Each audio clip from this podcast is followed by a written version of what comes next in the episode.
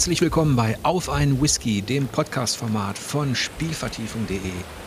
Heute habe ich einen Gast, den ich noch nicht persönlich kenne. Ich begrüße ganz herzlich Dennis Diel. Moin Jörg, hallo da draußen. Wie sind wir beide eigentlich darauf gekommen, heute hier in diesem Podcast zu sprechen? Das kann ich, äh, das ist eine sehr, sehr gute und berechtigte Frage. Also, ich muss dazu sagen, dein Name ist mir natürlich geläufig. Ne? Ich bin äh, jemand, der das journalistische Games-Geschehen, sag ich mal, schon seit geraumer Zeit verfolgt. Bin äh, ein leidenschaftlicher Hörer von äh, The Pod und habe natürlich auch die, die ähm, Webpräsenz und vor allen Dingen den YouTube-Kanal deines Ex-Arbeitgebers äh, verfolgt. Und da sind mir einfach immer ganz, ganz besonders positiv deine Geschichtsstunden aufgefallen. Ja? Also da saß einfach ein cooler Dude mit einem, äh, mit einem extrem langen Bart, mit einer, mit einem coolen Dress irgendwie vor der Kamera und hat mir, ähm, hat mir den Western näher gebracht oder, die, oder die, äh, die Geschichte, die irgendwie hinter Ghost of Tsushima steckte und eben auch Lovecraft und habe mir immer gedacht, Mensch, wenn sich mal die Möglichkeit ergibt, mit dem Jörg von Four Players zu schnacken, dann würde ich das doch gerne mal tun. Und ähm, war tatsächlich dann auch extrem davon angetan, dass du Spielevertiefung gegründet hast und ähm, diesen Podcast hier aus der Angel äh, aus der Taufe gehoben hast. War dann, glaube ich, auch mit einer der ersten ähm, äh, äh Patreon, oh nee, es ist ja gar nicht Patreon, es ist Steady, glaube ich, einer der ja. ersten Steady-Supporter.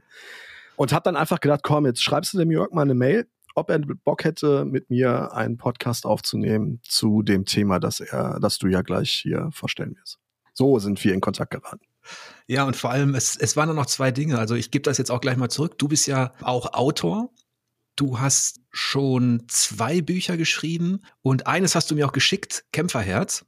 Ähm, das konnte ich leider noch nicht lesen. Ich habe ein bisschen reingeschmökert, aber darüber können wir heute sprechen. Und die andere Geschichte, die mich auch ein bisschen neugierig gemacht hat, ist natürlich, dass du dich auch mit Lovecraft beschäftigst und dass es da einige interessante Connections gibt.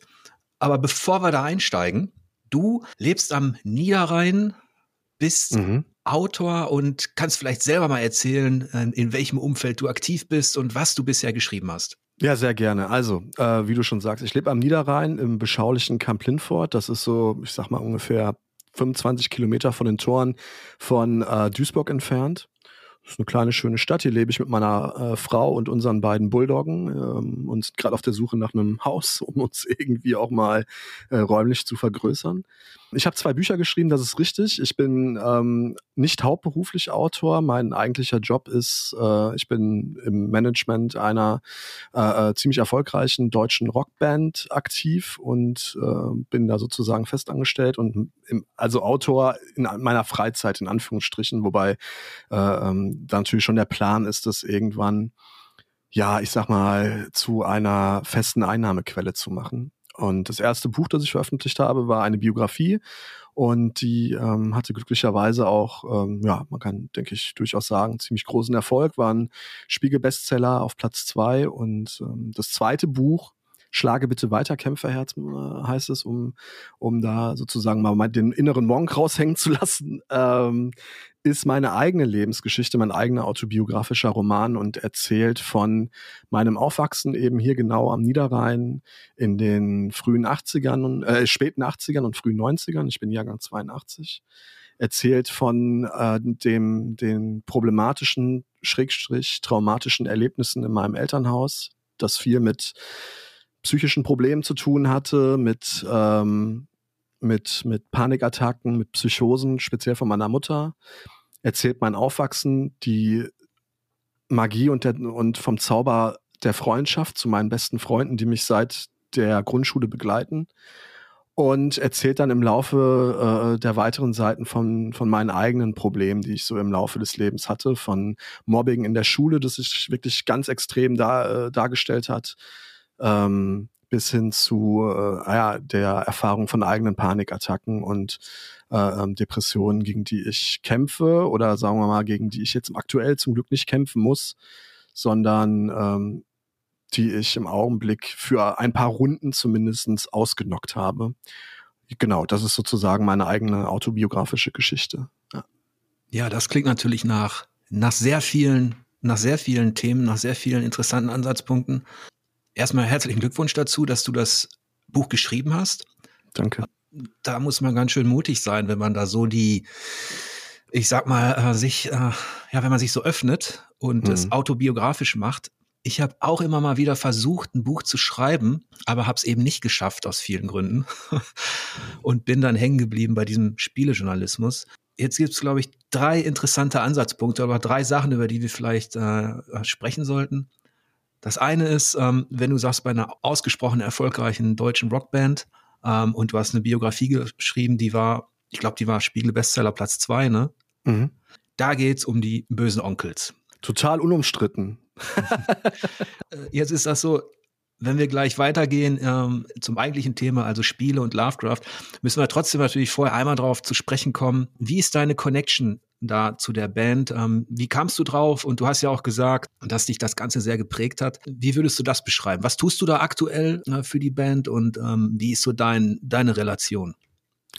Das ist tatsächlich wirklich sozusagen nochmal ein Weiter- und Nacherzählen aus Schlage bitte weiter Kämpferherz, weil das ein ganz, ganz wichtiger Baustein meiner, Biograf meiner Biografie ist und meines Heranwachsens und sozusagen dem Suchen und Finden meiner eigenen Persönlichkeit. Also die Onkels, zu den Onkels bin ich gekommen wie die ähm, sprichwörtliche Jungfrau zum Kind. Ich war eigentlich, ich komme aus einem sehr linksliberal geprägten äh, Haushalt. Meine, mein Vater war zwar Unionswähler, aber im Grunde seines Herzens immer antifaschistisch und meine Mutter ist, ähm, ist auch, ich sag mal, eher bürgerlich links, äh, linksliberal, also irgendwo zwischen FDP und SPD und Linkspartei äh, hin und her wechselnd und das hat mich natürlich extrem geprägt. Ja. Äh, dazu kommt, dass mein Großvater, mit dem wir in, äh, unter einem Dach gelebt haben, den, äh, den Faschismus nie wirklich hat ablegen können und mich mit seinen, mit seinen Nazi, ja, wie soll ich sagen, mit seinen Nazi-Phrasen und mit seinen Lobhudeleien auf die SS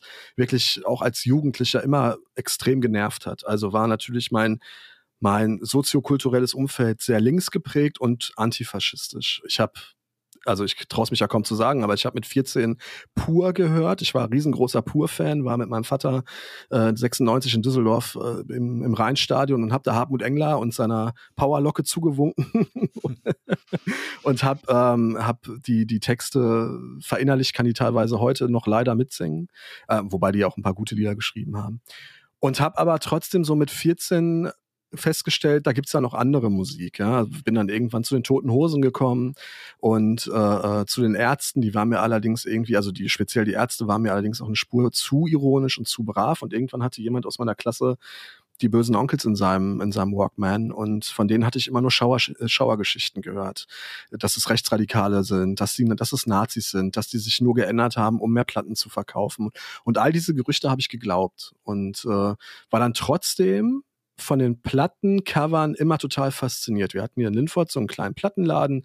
Richtig cool, kann man sich vielleicht heutzutage gar nicht mehr vorstellen. Ganz kleiner Laden mit sehr, sehr gut sortiert, mit den neuesten Sachen, mit alten Sachen, mit Klassikern aus allen Genres. Und ähm, ich war total fasziniert von diesen Covern der, der Onkel-CDs, weil die Jungs auf diesen Covern augenscheinlich überhaupt nicht nach Nazis aussahen. Die hatten lange Haare, die waren braun gebrannt. Die Texte beziehungsweise die Songnamen lasen sich irgendwie durchaus intelligent, natürlich auch provokant, aber das hatte für mich irgendwie keinen Nazi-Touch, so wie man es von anderen rechtsradikalen Bands irgendwie kannte, ne? die man irgendwie vielleicht mal auch auf dem äh, Walkman von einem Kumpel gehört hat. Keine Ahnung, muss die ja jetzt nicht äh, benennen. Jeder, jeder weiß wahrscheinlich, welche Bands ich da so meine, der zu einer ähnlichen Zeit wie ich aufgewachsen ist. Und irgendwann habe ich mir ein Herz gefasst und dachte mir, komm, also jetzt überprüfst du selbst mal, ob diese ganzen Gerüchte stimmen und habe mir die damals aktuelle CD der Onkels gekauft, 1996, das war die 1. Bin damit nach Hause gefahren, habe die wie so, mein, wie so einen kleinen Schatz in meinen Eastpack-Rucksack gesteckt, bin auf mein Holland-Fahrrad, bin nach Hause geradelt, hoch in mein Zimmer, habe die CD in meine Stereoanlage eingelegt, auf Play gedrückt und mit den ersten Tönen des ersten Songs, der äh, Danket dem Herrn heißt und mit dem Einsetzen der Stimme des Sängers, Kevin Russell, habe ich mich vom Fleck weg in diese Band verliebt. Also es war sozusagen, ich, heute würde man sagen, ich war schockverliebt. Hm. Das ging äh, äh super schnell und habe dann innerhalb kürzester, kürzester, kürzester Zeit alles nachgeholt, die ganze Diskografie gekauft und mich über die Band belesen und habe dann festgestellt, dass das keine Nazis sind. Und äh, im Gegenteil, dass das sehr, sehr intelligente Menschen sind. Und jetzt muss ich ein bisschen in die, in die Zukunft äh, vorspulen, in das Jahr 2007 weil du mich ja gefragt hast, wie ich überhaupt die Band kennengelernt habe. Vom Fan zum Mitarbeiter ist ja nun auch keine gewöhnliche Biografie irgendwie. 2007 gab es die Band schon ein paar Jahre nicht mehr. Die haben sich ja 2005 mit einem ziemlich gigantischen Konzert am Lausitzring aufgelöst, aufgrund der Drogeneskapaden des Sängers. Und der, ähm, der Kopf der Band, der Stefan Weidner, der hat vorgehabt, sein, seine Solokarriere zu etablieren mit einem Soloalbum und hat dafür, für die Vermarktung, ähm, Forumsmoderatoren gesucht für sein Forum auf der Webseite. Und daraufhin habe ich mich beworben, wurde eingeladen ins äh, Frankfurter Nordend, ins Studio der Onkels zum Vorstellungsgespräch mit Stefan. Und ähm, ja, er fand mich offenkundig sympathisch und hat mich dort sozusagen vom Fleck weg engagiert. Und so ging es dann weiter, bis die Onkels sich 2014 reuniert haben und äh, die Frage an mich herangetragen wurde, ob ich vorstellen könnte, äh, auch für die Onkels fest zu arbeiten. Und seit dem 01.01.2014 bin ich fester Mitarbeiter im, im Büro der Onkels und bin sozusagen zuständig für ja, eigentlich für alles. Ne? Also es fängt beim Autogrammkarten abschicken an und ich schreibe die Texte auf der Webseite. Ich äh, kümmere mich um den kompletten Social Media Auftritt der Band. Ich betreue die, die, die, die Bandmitglieder solo bei ihren Aktivitäten. Ich habe die Biografie des Gitarristen geschrieben. Ähm, genau. Und für mich als Mensch, als Heranwachsender, der ich damals war, 1996 mit 14, waren die Onkels insofern total wichtig, weil die mir mein Selbstwertgefühl zurückgegeben haben, das zu der Zeit halt am Boden lag und fast nicht mehr vorhanden war. Also ich habe angefangen, mich beim Bullying zu Wehr zu setzen. Ich habe zurückgeschlagen. Ich habe mir nichts mehr gefallen lassen. Und äh, ich sag mal, meine Eltern zum Beispiel, die mussten sich lange an die Onkels gewöhnen. ja, jetzt ist das ja so, dass Musik gerade in dem Alter die kann einige Dinge immer ähm, heilen, kann verstärken, kann dir Kraft geben. Ich kenne das auch ein bisschen bei mir war es zwar eher, was zwar eher der Hip-Hop, äh, sage ich mal, aber als wir, ich weiß nicht, 16, 17, 18 oder so, da war man damit auch ein Exot und ähm, da kann in so einer Gruppe Musik, das kann dir so eine zweite Heimat geben, wenn es zu Hause scheiße läuft. Absolut. Wenn du merkst, ähm, auch in der Schule läuft es nicht oder so, da habe ich auch meine Erfahrung gesammelt und ich denke, da werden dann immer, da gibt es ganz unterschiedliche Musikrichtungen, die dich dann auffangen können und die dir dann irgendwas zurückgeben können. Ne? Da haben sich halt auch zwei, weil du es gerade sagst mit Hip-Hop, da haben sich halt auch zwei Welten überschnitten, weil vor den Onkels und nach Pur hatte ich eine kurze Phase, in der ich unheimlich gerne das Rödelheim-Hartrein-Projekt gehört habe. Ähm, Frankfurter Rap-Combo, die so in den Mitte der 90ern bekannt war und deren Gründungsvater, der ja heute immer noch sehr populäre Moses Pelham gewesen ist. Und ähm, der Moses war 1995 schon krasser Onkels-Fan und hat auf seinen Konzerten in Frankfurt Onkels-Shirts getragen und musste sich als Schwarzer natürlich dann auch äh, jede Menge sagen, wie kannst du als Schwarzer mit einem Onkels-Shirt durch die Gegend rennen, äh, äh, Vorurteile anhören und hat es aber, hat dann auch die Kunst der Onkels in seinen Texten weiterverarbeitet und tut das bis heute, ist bis heute ein enger Freund der Band, tritt zusammen mit den Onkels auf und so hat sich natürlich auch im Hip-Hop da gibt's viele Connections. Also wir hatten Anfragen von Bushido, von Sido, von, ach keine Ahnung, so viele Leute, äh, die mit den Onkels irgendwelche Kollabos mal machen wollten. Da, da an das Rödelheim-Hartreim-Projekt kann ich mich sogar noch erinnern. Die habe ich tatsächlich auch ein bisschen gehört. Das war die Geschichte mit Schwester S und so. Ja, klar. Äh, klar. Und ähm, der Song, der da diskutiert worden ist, wo man sage ich mal, auch darüber gesprochen hat, ob die jetzt recht sind oder nicht und wie das sein kann. Der Sänger ist doch schwarz, war zum Beispiel, wollt ihr den totalen Krieg? Mit dem Goebbels-Zitat. Richtig, ja. mit dem Goebbels-Zitat. Also er hat, ähm, die haben auch äh, damit bewusst provoziert. Klar, natürlich. Das war halt einfach auch, ich meine, die Provokation ist ja, ein, wenn ich wenn nicht nur irgendeins, dann das Stilmittel der Kunst. Ne? Und äh, das hat halt zu der Zeit im deutschen Hip-Hop total gefehlt. Da gab's ähm, im, im Mainstream die Fantastischen Vier, die haben nicht provoziert, die waren, die waren halt schon mit ihrem ersten Hit total angepasst, zumindestens äh, aus, aus Sicht des, des Hardreim-Projekts. Und dann kamen halt die Rödelheimer und haben gesagt, hier, guckt mal uns an. Wir machen jetzt hier einfach mal die Brust raus und zeigen mal, was eigentlich Hip-Hop und Rap auch für eine Wut nach außen transportiert. Und äh, dass es eigentlich ja ein Ding der Straße ist, das ja später auch durch Agro Berlin und so weiter total kultiviert worden ist. Dieses Außenseiter, Straßige, dieses Under Underdog- und Gangster-Gehabe wurde ja eigentlich durch Rödelheim Hartrein-Projekt das erste Mal äh, im, im Deutschrap an die, an die Oberfläche gespült, mehr oder weniger. Und das war ja vorher, ich meine, da gab's da gab's die Stuttgarter, da gab's dann die, die Hamburger mit äh, äh, das Bo und so, aber das war ja alles harmlos. Das war ja, das, darauf hat, hat ja wirklich nur jeder irgendwie äh, äh gefeiert. Und, und die Rödelheimer haben dann einfach mal gezeigt, wie es halt auch anders sein kann. Ja, es war auf jeden Fall eine Facette, die einen ganz anderen Ton hatte, einen ganz anderen ja, Ansatz. Total. Deswegen waren die so interessant und das Thema Wut ist übrigens auch, das ist was, das kann Musik natürlich eben auch richtig auffangen, kanalisieren und ähm, das war auch das, was uns damals, also wenn wir unterwegs waren, was, was uns auch so ein bisschen immer beschäftigt hat, so diese Geschichte. Rückblickend jetzt gehe ich auf die 50 zu und ähm, sehe den 18, 19, 20-Jährigen, der sich da den Gangsterscheiß angehört hat, ähm, der da einen auf hart machen wollte. Und das hat man dann wirklich. Ich glaube, ich würde mich kaputt lachen, wenn ich mich heute sehe. Mhm. Aber trotzdem, dieses Wut ist schon ein Punkt. Und die hatte ich auch. Ich hatte Wut auf die Gesellschaft, auf meine Eltern, auf die Schule. Da kann Musik schon helfen. Und wenn du dann äh, Freunde hast, eine Gruppe hast oder irgendwas, ähm, dann erkennst du das eigentlich. Die Wut, die haben die alle irgendwo jeder hat irgendwie, jeder hat so seine Story zu erzählen, aber ja. in der Gemeinschaft dann ähm, entsteht sowas wie eine, wie eine Ersatzfamilie dann. Das ist ja die Power auch der Subkulturen, ne? Ich meine, ja. das ist ja letzten Endes das, woher, wo, woraus Subkulturen ihre Energie ziehen, ne? Sei es jetzt, äh, seien es Punks oder, oder, oder Skins oder Rapper, Metaller, das ist ja, Wut ist sicherlich das verbindende Element und, und das Zusammengehörigkeitsgefühl ist das verbindende Element all dieser Subkulturen. Vielleicht mal vom Rave abgesehen, der hat sich ja weniger durch Wut irgendwie gespeist und sondern mehr durch durch äh, Liebe und ein Gefühl von dazu, von von von äh, äh, ja unheimlicher Toleranz und Weltoffenheit, das ja auch geil war. Ich war ja auch dem Rave sozusagen äh, bin ich auch anheimgefallen irgendwann und äh, finde es aber Wut ist schon so das über das, das übergreifende Element irgendwie von verschiedensten Subkulturen auf jeden Fall. Obwohl es auch, es ist manchmal ist es auch das Einfachste, was du ausdrücken kannst musikalisch, weil da so viel Kraft drinsteckt, die kommt direkt genau. raus und so. Da gibt es natürlich viele, ähm, äh, viele Musikrichtungen auch. Was, wir, was ich dann erst später gemerkt habe, als wir dann tatsächlich so richtig ähm, immer auf Konzerten waren und ähm, dann auch mal mit Leuten sprechen konnten, die wirklich aus den USA kommen, eben aus den, aus Los Angeles und Co. aus New York, die halt das auf der Straße erleben, wo, was, was wir halt im Ohr hören.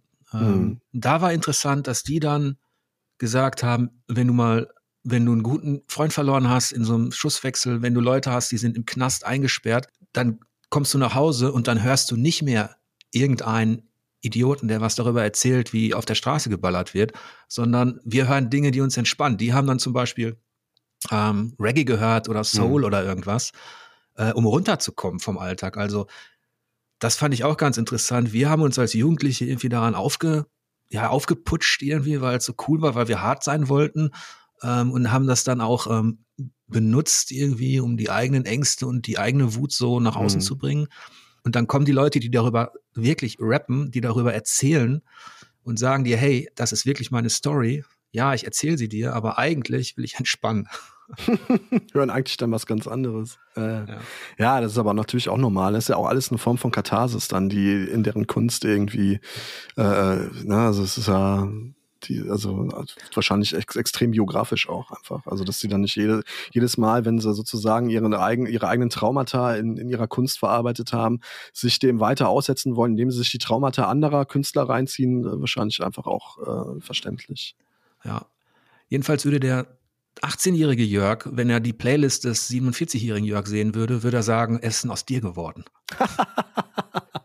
Wo, woran, äh, was ist denn der größte Unterschied zwischen den beiden Playlisten? Ich war, äh, in der Phase war man so Mono, das war eine Monokultur. Man war, man war Hip-Hop komplett mit Leib und Seele, man hat nur den Scheiß gehört und natürlich auch innerhalb der Hip-Hop-Szene nur den harten Scheiß, sodass alle denken, oh, hey, richtig cool. Ähm, und gar nichts nebenbei. Ähm, okay. Ab und zu auf Partys oder so, wenn, also da war das dann so, dass Soul noch dazu kam und so, ne? Ähm, solche Geschichten, aber mhm. man war gar nicht richtig, das ist halt der Nachteil dieser Wut und auch dieser, ja, dass man halt, wenn man so jung ist, hat man noch nicht diesen Blick über den Tellerrand hinaus, dass du dann auch andere Musikrichtungen, da war ich noch nicht richtig offen dafür.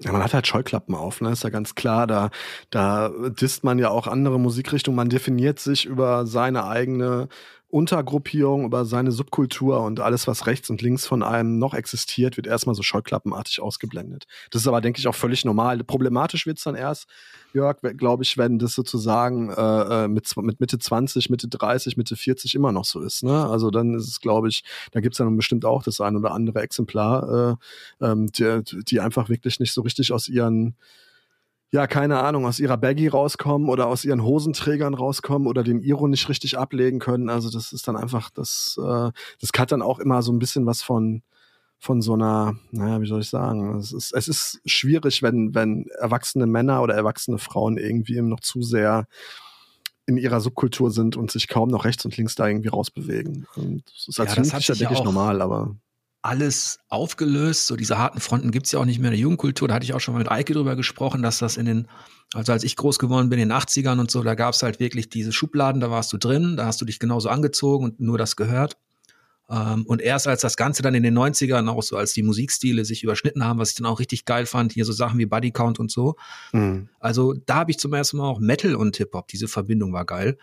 Und dann hat sich das auch alles ähm, aufgelöst, was auch cool ist. Es gibt halt gute Musik, die definiert sich eben auch nicht durch ihr, durch ihr Genre. Und so ist es, vielleicht kriegen wir so den Bogen hin, ähm, in, ähnlich auch bei Spiel und Literatur. Ähm, jetzt habe ich mit Erschrecken festgestellt, weil wir so über Wut geredet haben und über Musik, dass wir noch gar kein Getränk geöffnet haben. Ich wollte dich gerade daran erinnern, ne? dass ähm, das Ganze ja hier, deine Sendung heißt ja hier auf einen Whisky. Genau, deswegen. Was machst du dir denn auf?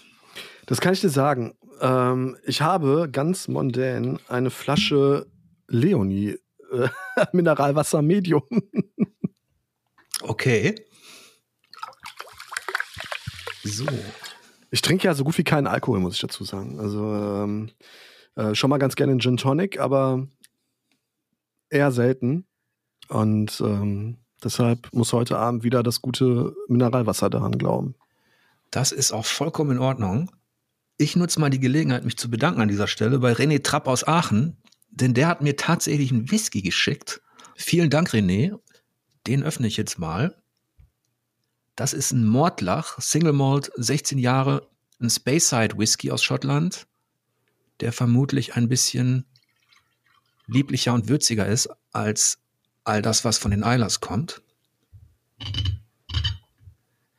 Dann sage ich mal Cheers. Ja, zum Wohl. Trinkst du den ähm, pur auf Eis mit, mit Cola oder was, was den, ist deine? Den trinke ich pur. Hm, ja, klar, natürlich. Was Weil ähm, mit Cola, das ist wirklich ein Verbrechen. das ist wirklich das Allerschlimmste, was man machen kann.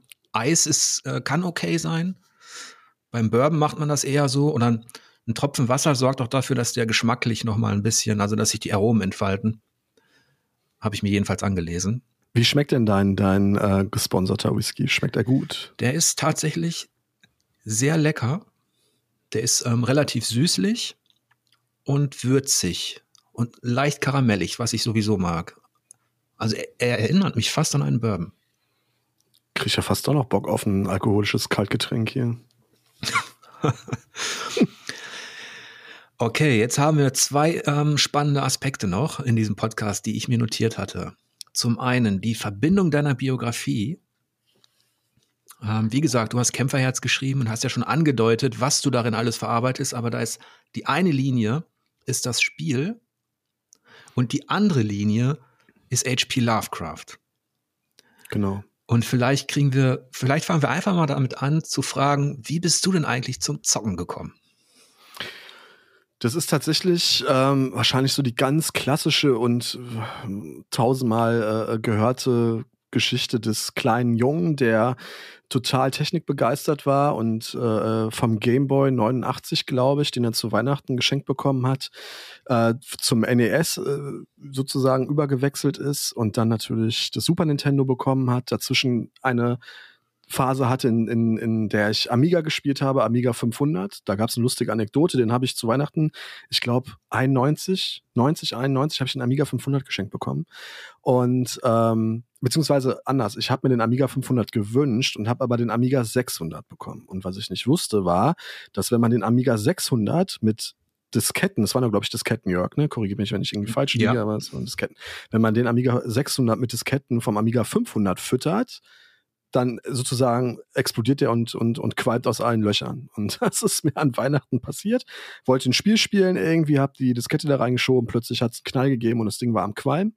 Äh, und dann wurde der 600er auch gegen den 500er eingetauscht. Ähm, ja, an, ansonsten kann ich mich wirklich an, an also mit einem mollig warmen Gefühl an, an diese ganzen geilen Nintendo-Konsolen erinnern, an Mortal Kombat, dass ich mit meinen, äh, wie gesagt, mit meinen engsten Freunden damals hoch und runter gespielt habe, sehr zum Entsetzen unserer Eltern, die dann irgendwann tatsächlich auch mal genauer hingeguckt haben und gesehen haben, hui, also da kann man ja irgendwie äh, Menschen von ihren Körperteilen irgendwie befreien. Also hier, hier eine Amputation und da eine Enthauptung und so, das fanden meine Eltern gar nicht so cool. Haben es mich aber trotzdem weiterspielen lassen. Und habe mich dann sozusagen von äh, äh, von den Nintendo-Systemen bis zur Sony PlayStation. Zwischendurch war auch mal ein mega äh, Sega Master System irgendwie bei uns zu Hause rumstehend. Ja, jetzt bis zur PlayStation 5 und Xbox Series X irgendwie. Also immer äh, gezockt. durchgekämpft. Ja, ja, immer gezockt, immer mit einer unterschiedlichen äh, Laune und auch unterschiedlichen Lust. Tatsächlich dieses ich war ein sehr ungeduldiges Kind und auch ein sehr ungeduldiger Jugendlicher und habe hab mir dieses konsequente Durchspielen von Spielen erst im Erwachsenenalter angeeignet. Also erst tatsächlich so mit der PlayStation 4, wo dann auch die Spiele, die waren ja schon ab der PlayStation 3 richtig komplex, aber wo die mich auch grafisch und storytechnisch so mitgenommen haben und so gepackt haben, erst da habe ich auch tatsächlich angefangen, ähm, die Spiele zu Ende zu spielen. Eigentlich mit mit der PlayStation 3, muss man dazu sagen, mit The Last of Us. Das war so das erste Spiel, wo ich gesagt habe, komm, also das hat mich jetzt so gefesselt und das ist, da bin ich so drin, das muss ich zu Ende spielen. Und da muss ich auch diesen inneren Schweinehund, der sich irgendwann einstellt und, und an die Tür klingelt und sagt, jetzt hör mal auf und spiel was anderes, den muss ich jetzt einfach mal zum Schweigen bringen und das Spiel durchspielen. Und ähm, seitdem beende ich fast jedes Spiel, das ich anfange. Jetzt bist du durch 40 Jahre Spielegeschichte gerast. Sehr schön. ähm, und endlich hat auch mal jemand diesen Flop erwähnt. Also der Amiga 600 ist, glaube ich, da. Der wird deswegen nie genannt, weil, weil das Schlimmste Weil den keiner hatte, weil ich der einzige Idiot war, der das Ding hatte, wahrscheinlich. also der, der war, glaube ich, auch wirtschaftlich eine Katastrophe für Commodore. Ähm, jetzt hast du The Last of Us, hast du beide, wahrscheinlich beide Teile dann, ja, ne? klar, ja. klar. Ja. Habe auch die Kontroverse um den zweiten Teil äh, verfolgt, habe mich dummerweise spoilern lassen äh, ähm, im Vorfeld. Mhm. Durch diese, da gab es ja Leaks ohne Ende und wie äh, der neugierige Dennis dann halt so ist, ne, einmal irgendwie zu, zu lange auf einen, äh, einen Report gelesen oder einen Tweet gelesen und schon war man irgendwie gespoilert. Fand allerdings die Aufregung um, um äh, The Last of Us 2 völlig überzogen. Ich fand, das ist äh, eins der, also das war eins der prägendsten Spielerlebnisse, trotz dessen ich gespoilert war. Also ja, da erinnere ich mich an die Diskussion noch äh, bei meinem alten Arbeitgeber. Das war eine der politisch, ja, heißesten Diskussionen, was komplett überflüssig war eigentlich. Aber trotzdem hat das wirklich dafür gesorgt, dass man auch gemerkt hat, dass Spiele mittlerweile mehr sind als eben nur Spiele. Absolut. Und ähm, da hat sich mal jemand getraut. Wir hatten über so ein bisschen ähm, im Musikbereich über Kunst und Provokation gesprochen. Und ich bin auch immer ich bin fest davon überzeugt, dass das sehr wichtig ist, dass es nicht Pflicht ist, weil die Provokation alleine, die ist noch keine Leistung, aber dass es unheimlich wichtig ist, dass auch Spieleentwickler sich ab und zu mal trauen, eben irgendetwas gegen den Strom anzubieten. In diesem Fall war es ja ähm, sowohl ähm, der Charakterwechsel, der vollzogen worden ist, als eben natürlich ist so ein Spiel, war dieses Spiel auch ein bisschen Ausdruck der gesellschaftlichen Tendenz, was aber auch wiederum wichtig war. Und ähm, das hat mich gefreut, dass Naughty Dog da eben äh, auch wirklich ein bisschen radikaler rangegangen ist. Es gibt ja also hundertprozentige Zustimmung. Ich finde gerade Provokation, weil du es sagst, es ist natürlich auch so ein, so ein Schlagwort, ne? Provokation in der Kunst um jeden Preis. Es gibt jetzt, um auf, beim Spiel zu bleiben, es gibt, wie ich finde, die sehr, sehr clevere und, und intelligente Provokation.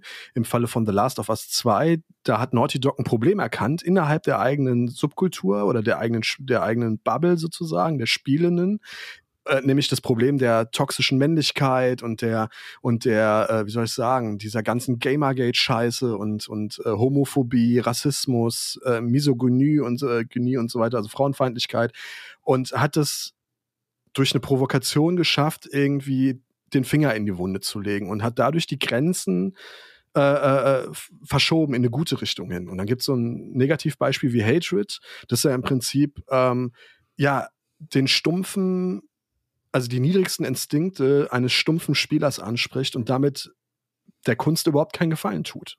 Nur blank auf Provokation aus ist. Und das sind so zwei Enden der Provokation. Das eine bewegt was und, und sorgt dafür, dass, dass sich vielleicht auch äh, in der Zukunft, dass Denkprozesse entstehen, die, die in eine positive Richtung gehen. Das andere ist einfach nur stumpf und dumm und, und, und äh, äh, im Prinzip ein total intolerantes Spiel und, und, und dafür da, um Grenzen weiter zu äh, um, um, um Grenzen nicht aufzubrechen, sondern, sondern sie enger zu machen. Und das finde ich, da gefällt mir die Provokation, die so ein, die, die, ähm, die schon eine Agenda hat, wenn man es jetzt politisch oder, oder wenn man es jetzt irgendwie auch provokant sagen will, aber die letztlich was Gutes bewirkt, dann doch eher äh, und deutlich mehr als das Stumpfe.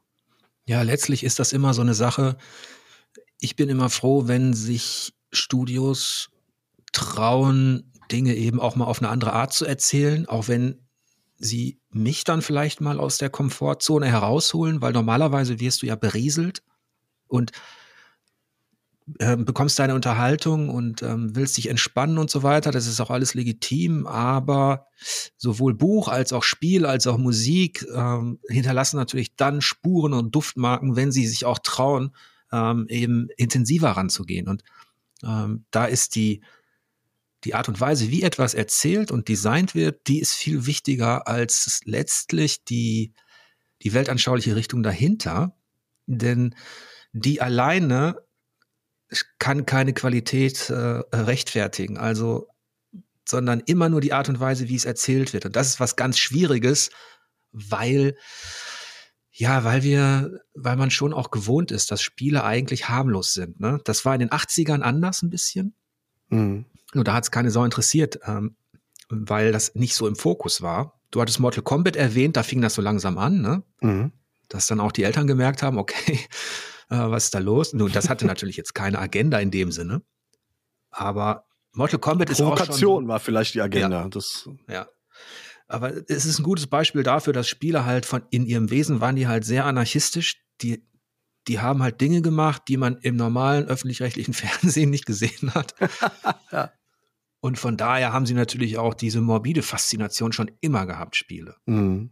Und vor allen Dingen ist natürlich jetzt auch The Last of Us 2 eins, das wehtut. Ne? Also äh, das ist das erste Spiel, wo ich mich als Spieler, also wo das ist sozusagen eine Erfahrung gewesen, eine Spielerfahrung, die mit nichts vergleichbar war, was ich vorher hatte, weil, weil vorher war die Identifikation mit der Spielfigur ja im Grunde genommen ähm, der, der, der Motor. Also man hat sich mit der Spielfigur irgendwie identifiziert, natürlich auf eine abstrakte Weise, aber nichtsdestotrotz konnte ich mich mit dem, mit dem Typen oder mit der Frau, mit Lara Croft oder mit, mit, äh, mit, mit einem, mit einem, keine Ahnung, mit welchem Typen auch sonst, ja, mit dem Doom äh, äh Marin äh, konnte ich mich irgendwie identifizieren und das war man hat sich nicht schäbig gefühlt oder nicht schlecht gefühlt, auch wenn man haufenweise Leute über, äh, über den Haufen ge geschossen hat. Und The Last of Us 2 hat einen richtig, also zumindest hat bei mir dieses Gefühl ausgelöst von, nee, eigentlich will ich das hier wirklich nicht tun. Ich will das nicht machen. Und das war, ähm, das war wirklich eine ganz, ganz hohe Kunst innerhalb der Kunst, den, den, den Spieler irgendwie auch die Gewalt, die man über so viele Jahre in, in, diesem, in dieser Kunstform kultiviert hat und etabliert hat, so zu zerlegen und einem so auch auf, so auch irgendwie zurück ins Gesicht zu spucken und, und einen Spiegel vorzuhalten und im Prinzip den eigenen Voyeurismus irgendwie äh, äh, zu demaskieren. Also das hat auf so vielen unterschiedlichen Ebenen einen wirklich nachhaltig Eindruck hinterlassen, weil die Gewalt auch so unfassbar realistisch gewesen ist. Also alleine die verschiedenen Kopfschussarten, die man seinen Gegnern in The Last of Us 2 verpassen kann. Also das ist einfach, das ist äh, wirklich entsetzlich auf eine auf eine unangenehme Art und Weise. Also ja, und ähm, man hätte ja davon ausgehen können, das war für mich auch eine große Leistung, dass, und das hat Naughty Dog erkannt, das hast du auch ähm, angesprochen, dass sich die Videospielindustrie natürlich schon auf eine gewisse, ich sag mal, harmlose Art von Gewalt im wahrsten Sinne des Wortes eingeschossen hat. Dass es quasi normal ist, dass du eben in deinem Military Shooter, in deinem Call of Duty oder in deinem Battlefield, dass du halt da reihenweise alles Mögliche niedermähst, du wirst belohnt dafür, Krieg ist Spaß, äh, du hast dein, das Unterhaltung pur. Ähm, dann in allen möglichen anderen Action-Rollenspielen, Action-Adventuren fing das ja auch so an, also Nathan Drake, also innerhalb der Historie von Naughty Dog, war das ja auch eher fast schon Räuber und Gendarmen mit ein bisschen Geballer. Ja. Ähm, aber es wurde immer realistischer. Gleichzeitig blieb es aber auch immer so, ja nicht, nicht kitschig, aber auf diesem, auf diesem, auf diesem Gangsterniveau, auf diesem, auf diesem haudigen Niveau. Mhm, mh. ähm, wie in den Filmen, die wir vielleicht früher auch äh, gern geschaut haben, weiß ich nicht, Robin Hood, Ivanhoe und solche Geschichten. ähm, da wurde auch gekämpft, aber es war, ähm, es war eben nicht so wirklich äh, brutal. Ähm, ja, die ludonarrative Dissonanz war halt einfach riesengroß so ja. in diesen in diesen Spielen. Ne? Ja. Also äh, Tomb Raider oder oder Uncharted, das hat halt einfach, da hat die Gewalt keinen, das war halt einfach wirklich nur ein Counter, der irgendwie äh, so, der nicht sichtbar war, aber wo man einfach die Leute reihenweise umgemäht hat, nur um von Story, äh, äh, äh, beziehungsweise um von, von, von Handlungsort zu Handlungsort zu kommen. Und das war halt wirklich Selbstzweck irgendwo. Also ja, völlig okay, aber kickt mich nicht und, und, und berührt mich nicht so, wie, wie ähm, das ein Last of Us geschafft hat. Interessanterweise, das, was du angesprochen hast, der Bruch, der entsteht zwischen der eigentlichen Geschichte und dem, wie der Charakter dargestellt wird und dem, was man letztlich tut im Spiel, ähm, der wurde dann ganz offensichtlich auch in Tomb Raider in den letzten, wo Lara Croft, man wusste, ja, wir müssen jetzt ein bisschen mit dem Thema Gewalt da rausgehen, wir müssen das ein bisschen reflektieren und dann dann spricht sie, ich weiß nicht mehr ganz genau, ähm, an welcher Stelle es war, dann, dann spricht sie zwei, drei Zeilen davon, wie schrecklich das jetzt ist, dass die Leute umgebracht werden. Und eine Minute später ballert sie selber die ganzen Leute um. Und ist wieder, und hat quasi die Dämonen, von denen sie eigentlich spricht in ihrem Kopf, also diese verfolgen, die hat sie sofort wieder äh, vergessen und dann ist das Spiel wieder plumpes Spiel. Ja, da würde man wahrscheinlich mein lieber Freund Wolfgang Walkitz sagen, dass es halt äh, auch Spieleentwickler ist. Das ist halt der, das große Problem, wenn die äh, Storywriter sich nicht mit den Game Designern absprechen oder umgekehrt. Ne? Wenn es so zwei voneinander separierte Bereiche sind und das dann hinterher, wenn es dann zu einem großen irgendwie zusammengefügt wird, dann nicht mehr passt, sondern halt einfach nur noch unlogisch ist. The Last of Us 2 war auch nicht frei von dieser ludonarrativen Dissonanz, aber äh, mhm. sie war deutlich reduzierter und oder nicht so sehr wahrnehmbar oder hat mich nicht so sehr gestört, wie es in den anderen von dir genannten Spielen der Fall gewesen ist. Mhm. Das, es ist so, dass mit der Darstellung von Gewalt, das kann einerseits komplett ähm, unterhaltsam sein. Ich habe früher eben auch ein Killzone oder so, all diese Waffenpornos, die habe ich auch genossen. Ähm, da wusste man, man ist jetzt in dieser Rolle und äh, ist in diesem Krieg und schießt und man kann sich an sowas auch ergötzen so sind Shooter ja auch groß geworden. Klar. Weil man eben in dieser fiktiven Welt diese Macht hat und weil du da eben, weil Ballern auch einfach Spaß machen kann. Und dann wurde es halt immer mehr davon, immer größer, ähm, immer schöner und man hat irgendwann vermisst, ähm, dass vielleicht jemand auch mal eine Geschichte da erzählen möchte oder kann. Ja, und das ist dann, Gott sei Dank, gibt es ja einen Gegentrend. Ja. Mittlerweile kann man sich äh, zwar nicht auf dem allerhöchsten Niveau immer, wie bei so einem The Last of Us, das dauert natürlich, bis sowas produziert ist, aber jetzt ist die Auswahl riesig groß. Ne? Red Dead Redemption 2 ist halt einfach auch so ein, so ein Paradebeispiel für ein für exzellent erzähltes Werk. Äh? Oder mittlerweile gibt es so viele gute Spiele mit einer, mit einer tollen Story, natürlich im AAA-Bereich, äh, ähm, Red Dead Redemption 2, aber es gibt halt auch im Indie-Bereich richtig, richtig gute Spiele mit einer Story, die einem das Herz aufgehen lässt. Meine Frau mag die Unraveled-Spiele äh, zum Beispiel sehr. Ähm, ich weiß jetzt gar nicht, ob die von Sony sind, also ist, ob die das nur publishen oder ob die das äh, irgendwie vertreiben, aber es ist von einem Indie-Studio, glaube ich, entwickelt worden, wenn mich nicht alles täuscht. Und das sind Spiele mittlerweile, die einen wirklich ähm, zeigen, wozu dieses Medium, diese Kun Kunstform in der Lage ist. Und da freue ich mich wirklich auf die Zukunft und auf äh, noch ganz, ganz viele Spiele, die einem, äh, äh, die einem das Herz aufgehen lassen. Journey war auch so ein Beispiel, also wo ich das gespielt habe und das mich wirklich gecatcht hat und auch ganz, ganz stark irgendwie berührt hat. Also ich habe mich gerade gefragt, weil du einige Titel nanntest, ähm, und jetzt eine Vielfalt da ist und wir beide jetzt ein bisschen älter geworden sind, als man in der Zeit als Jugendlicher so eingefahren war auf seine Musikschiene, war ich noch nicht im spielerischen Bereich, war ich nicht so eingefahren, noch nie. Da gab es nicht so, dass ich gesagt hätte, ich spiele nur, weiß ich nicht, ich spiele nur NBA Jam, ich spiele nur, äh, da wollte ich immer alles. Da wollte ich immer, also Stimmt. da war ich sehr vielfältig, interessanterweise. Da war man, ich, ich wollte auch nicht nur, ich mochte auch Kung-Fu-Spiele und Kampfspiele. Vor Mortal Kombat gab es ja auch schon GR Kung Fu, International Karate, ja. die habe ich auch immer gemocht, ähm, weil ich als Junge immer gerne Karate machen wollte.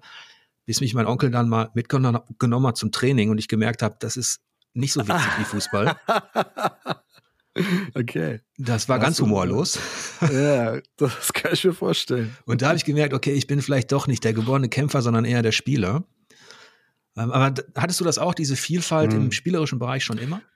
Ja, also ich sag mal, es gibt tatsächlich Spiele, an die ich mich nicht rantraue, in Anführungsstrichen, weil mich das Thema nicht interessiert. Dazu gehören wirklich alle Weltkriegsshooter, die äh, bislang irgendwie so erschienen sind. Ich finde, da stellt sich nämlich genau das Gefühl bei mir nicht ein, dass so ein Spiel bei mir auslösen müsste, damit ich es gerne spiele. Nämlich dieses, jetzt als plumpes Beispiel, ne, Soldat James Ryan Gefühl. Also, dass mhm. mir Krieg in all seinen Schrecken präsentiert wird und ich da nicht durch die Gegend laufe und mich daran ergötze, dem Nazi jetzt einen Kopfschuss zu geben oder mir der Nazi einen Kopfschuss verpasst. Also, das sind einfach Sachen, die sind mir noch nicht, die sind mir einfach noch nicht äh, trotz hyperrealistischer Grafik und so sind die mir einfach noch nicht realistisch genug vom Gefühl. Ähm, also deswegen mache ich um, um Weltkriegsshooter einen großen Bogen, genauso wie um japanische Rollenspiele. Das sind, ist auch ein Genre, das mich noch nie bekommen hat. Also das ist die, ich mag die Ästhetik nicht, ich mag äh, äh den Zeitaufwand nicht, den man da rein investieren muss. da habe ich auch wirklich Bauchschmerzen bei. Und ich habe tatsächlich das ist wahrscheinlich einfach, es ist, äh, darf ich wahrscheinlich gar nicht sagen, als, als jemand, der sich als Gamer bezeichnet, aber ich habe noch nie einen Final Fantasy äh, gespielt. Noch nie. Final Fantasy ist auch nicht so ganz meine Lieblingsserie. Das ist auch eine Lücke und tatsächlich spiele ich auch ähm, keine Weltkriegs-Shooter besonders gerne. Aber bei japanischen Rollenspielen meinst du dann auch sowas wie Zelda oder geht's eher in die Richtung ja, Tales also, und Anime? Ja, genau. Also Tales of. Ich habe auch Zelda probiert und finde auch Breath of the Wild finde ich auch cool, auch wenn mir da also ich sag mal so, wenn es halt um, um japanische Rollenspiele geht, dann hol mich mit einem Dark Souls ab, hol mich, also halt Action-Rollenspiel, ne, aber hol mich mit, äh, mit einem Demon Souls oder mit einem Bloodborne ab, aber dieses ganze, diese ganze kindliche Optik, da, das ist nichts für mich irgendwie. Also Zelda ist mir halt in seiner Fantasy-Welt dann doch ein bisschen zu bunt, um ehrlich zu sein.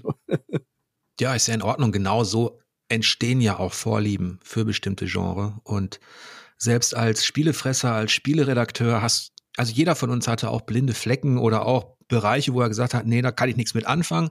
Mir geht's auch so bei allem, was mit Kulleraugen zu tun hat und ähm, äh, wo irgendwelche japanischen Mädchen auftauchen oder so, da kann ich auch wegrennen. Ähm, ja, aber es ist ja, wie gesagt, die Auswahl ist so riesig. Ja, also da, wer, wer da nicht fündig wird, der weiß ich nicht. Also kann man ja auch nicht mehr helfen. Ja. Jetzt sind wir mit dem zweiten Strang, mit den Spielen, sind wir jetzt ziemlich weit gekommen. Mhm. Jetzt kommt der letzte Strang, der vielleicht auch noch ähm, sehr interessant ist. H.P. Lovecraft. Und du hattest im Vorgespräch erwähnt, dass du da einige Gemeinsamkeiten erkennst, aber vielleicht möchtest du einfach mal erzählen, wie bist du auf Lovecraft gekommen und ähm, was hast du da für ein Interesse? Unbewusst begleitet mich Lovecraft eigentlich schon mein ganzes Leben, ohne dass ich es wirklich gemerkt habe. Ähm, anhand seines Wirkens natürlich durch diverseste Einblutungen seiner Kunst in andere Kunstbereiche. Also jetzt beispielsweise in andere Literatur, literarische Werke, natürlich allen voran Stephen King mit, mit, mit S, den, das ist eins der ersten Horrorbücher, äh, das ich gelesen habe, wo natürlich auch der Lovecraftsche Einfluss einfach enorm ist. Ähm, Spiele natürlich auch, also ich weiß jetzt zwar nicht aus dem, aus dem Stegreif, ob es in den 80ern und 90ern schon Lovecraft beeinflusste Spiele gab, wird es aber mit Sicherheit gegeben haben. Ähm, vor allen Dingen natürlich aber auch im Filmbereich. Ne? Das Necronomicon ist ja nun äh, das, das Buch schlechthin irgendwie in der Evil Dead-Reihe. Und da hat mich also Lovecraft auch bei Batman, beim Arkham Asylum und beim Alien und so weiter schon, ohne dass ich es gemerkt habe oder gewusst habe, eigentlich schon ganz, ganz früh in frühester Kindheit irgendwie abgeholt. Durch sein Wirken, mhm. durch seine Person.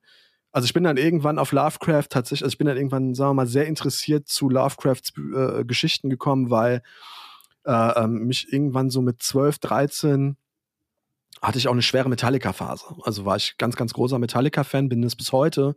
Und die haben ja nun einfach ein ziemlich episches Instrumental mit dem Namen Call of Cthulhu geschrieben. Und mich hat damals einfach auch schon wahnsinnig interessiert, was ist das eigentlich für ein Cthulhu, den die da die ganze Zeit anrufen wollen? Und habe dann einfach irgendwann mal ähm, tatsächlich, da gab es schon Internet, mich da mal ein bisschen schlau gemacht und äh, bin dann so in den frühen Zwanzigern ähm, auf, auf diesen ganzen Lovecraftschen Cosmic Horror gestoßen, auf den äh, Cthulhu-Mythos und habe dann nach und nach angefangen, mich mit erst mit Lovecrafts Werken zu beschäftigen. Also natürlich erstmal alle, alle sozusagen alle Geschichten zu lesen, Kurzgeschichten und, und auch äh, ähm, ja, Romane oder Novellen, die er publiziert hat. Ähm, und mich dann hinterher auch mit der Person beschäftigt, weil die Werke schon, sagen wir mal, auch Eindruck hinterlassen haben auf eine, auf eine offensichtliche und sehr subtile Art und ich unbedingt wissen wollte, was ist das für ein Typ gewesen, dieser H.P. Lovecraft?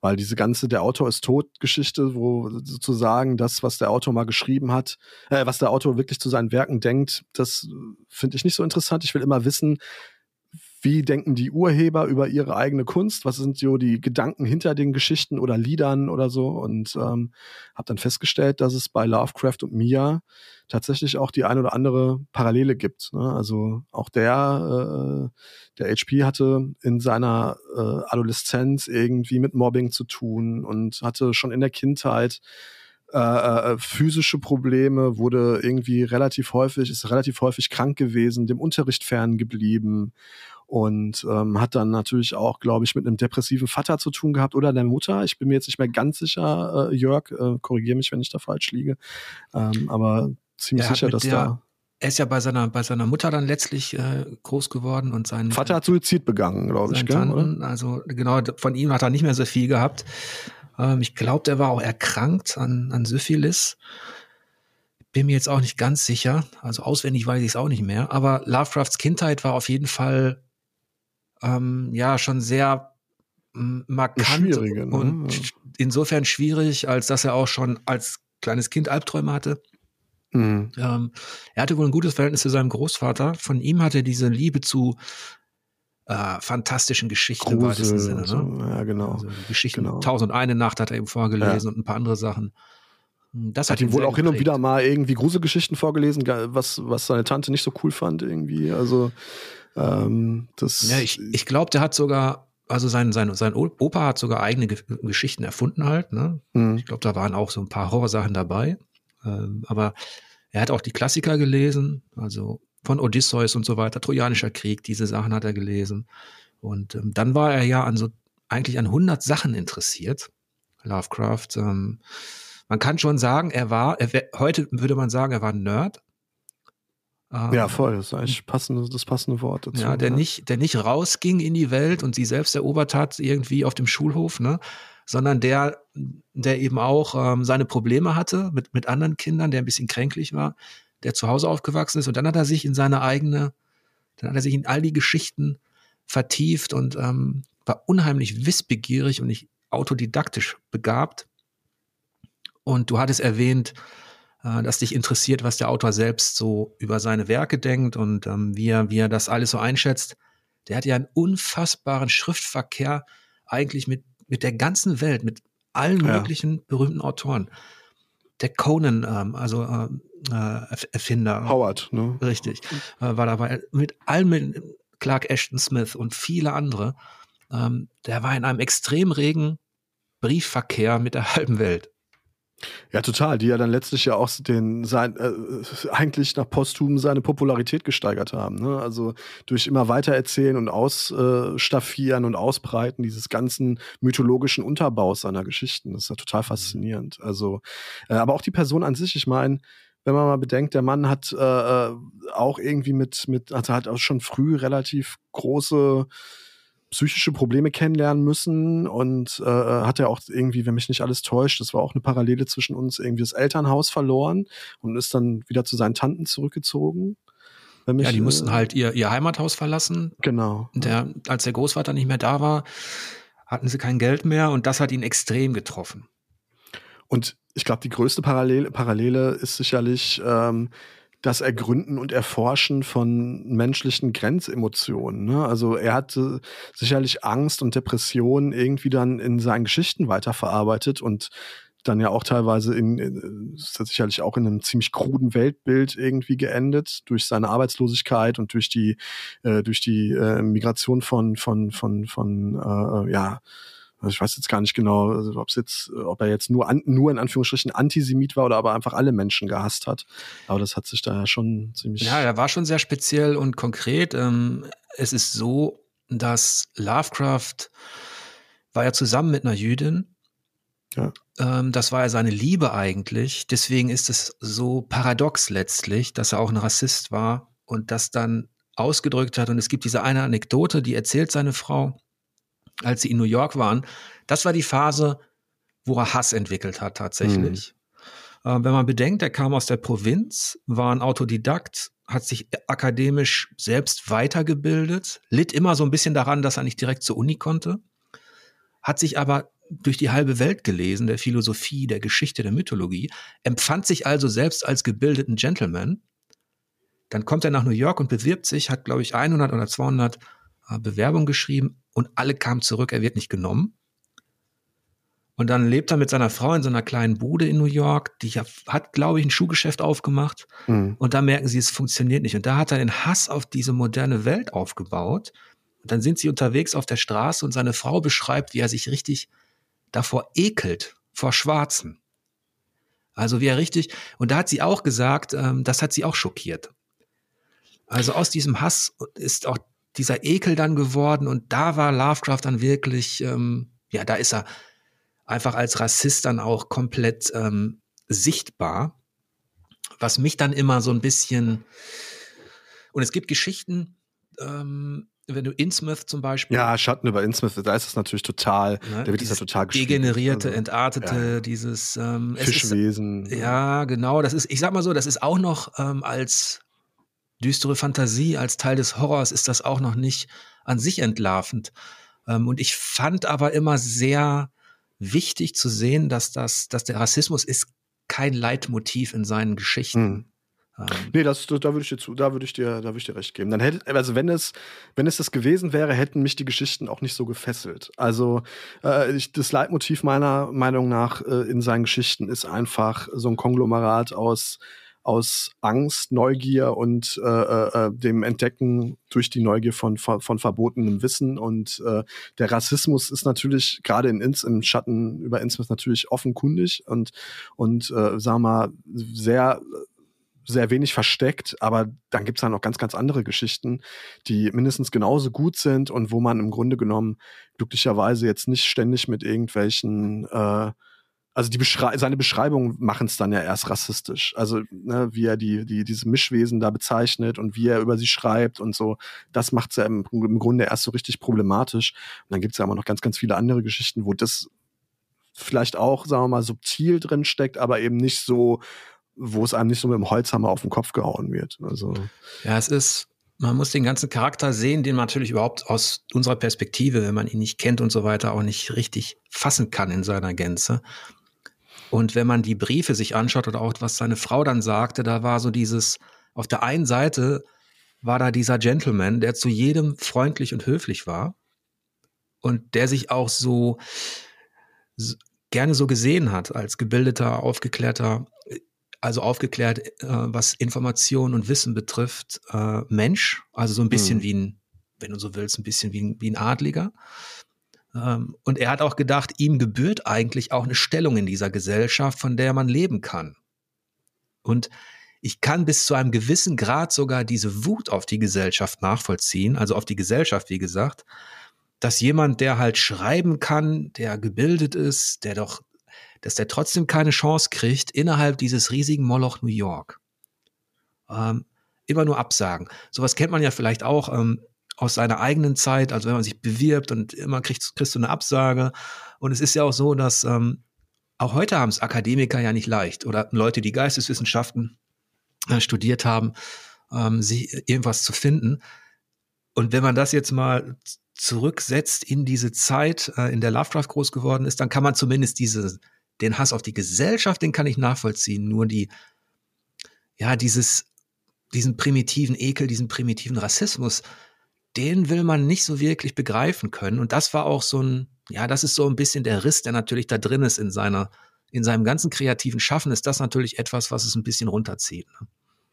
Ja, absolut. Also das, das stimmt schon. Die Werke man muss das, ich sag mal so, ich kann, ich kann das durchaus irgendwie lesen und habe das nicht die ganze Zeit im Hinterkopf. Also ich kann die, ich kann sein, seine, seine äh, Geschichten genießen, ohne mir jetzt ständig wieder vor Augen führen zu müssen, dass ich es da eigentlich mit jemandem zu tun habe, den ich, im, wenn er jetzt zur heutigen Zeit leben würde und diese Ansichten vertreten würde, den würde ich nicht lesen, den würde ich wahrscheinlich auch gar keinen Platz in meinem Leben einräumen.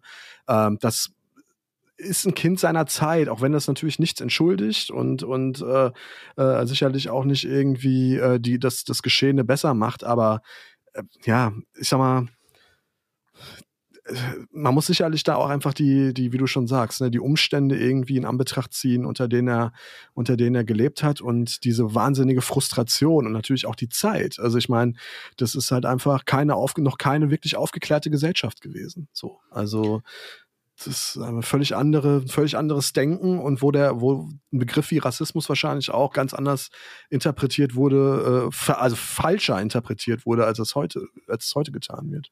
Ja, es ist schon, man muss schon sagen, er hat natürlich in einer, in einer Zeit gelebt, wo, wo man schon genau wissen musste, was das ist und auch wissen konnte. Was mich halt dazu bringt, ihn nicht zu verachten dafür, ist eben, dass es eine Facette war und dass ich in seinem Werk, also wenn man jetzt mal von seinem kompletten Schaffen ausgeht, sehe ich halt auch wirklich den Visionär und den Künstler, der uns etwas hinterlassen hat, ja. was es in dieser Form noch nicht gab. Und da sind wir vielleicht wieder bei Kunst und Provozieren, das ist ja das eine, das wollte er noch nicht mal. Also er war kein er hatte keine Agenda, keine politische Agenda, sondern er war wirklich sehr ehrlich in seinen düsteren Visionen, wenn man so möchte.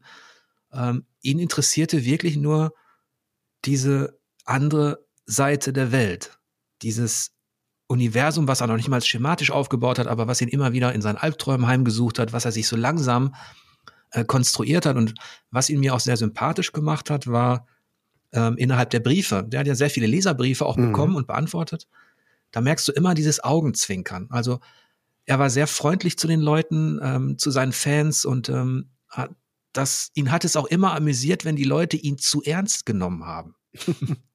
Gab es da nicht die Anekdote, die du mal erzählt hast, dass jemand äh, äh, von ihm wissen wollte, wo er das Necronomicon gefunden hat und ja. hier Al, äh, Abdur, wie, wie hieß er, der, der äh, Abdul, Abdul al-Hazret, al ja. äh, genau, äh, und dann, äh sag mal, ja. wo, wo hat er das denn geschrieben und wo hat er, wo hat Lovecraft das dann her? Und dann hat Lovecraft aufgelöst, dass er es sich einfach ausgedacht hat. Also, ja, genau, und er hat es einfach aufgelöst und daran erkennst du ja auch, ähm, ihm lag nicht daran, irgendwie einen ernsthaften sektenartigen Kult zu gründen. Sonst hätte er das ja nicht so entlarvt. Und ähm, auch die Geschichten Cthulhu zum Beispiel oder Cthulhu. Da kamen ja auch die Anfragen. Das ist ja etwas, ähm, diese Sprache, die er benutzt, die sorgt ja auch für eine Verfremdung. Und das hat die Leute auch ja, schon voll. immer neugierig gemacht. Ja, wie spricht man es denn aus? Und da hat er auch gesagt, er, er weiß es eigentlich gar nicht. Ähm.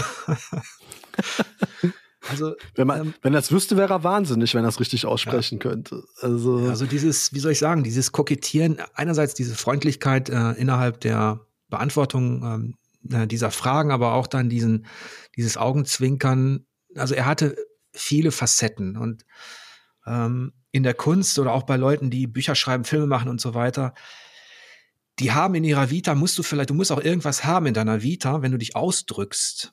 Da ist immer irgendwo auch ein Schmerz, eine Abscheu, eine Wut oder da ist Natürlich. eine Leidenschaft. Und ähm, ich Glück glaub, schreibt mit weißer halt, Tinte, ne? Also ja. ich sag mal. Er hat halt mit seinen eigenen Dämonen zu kämpfen gehabt und hat daraus wirklich kreativ etwas geschaffen. Da habe ich halt großen Respekt davor.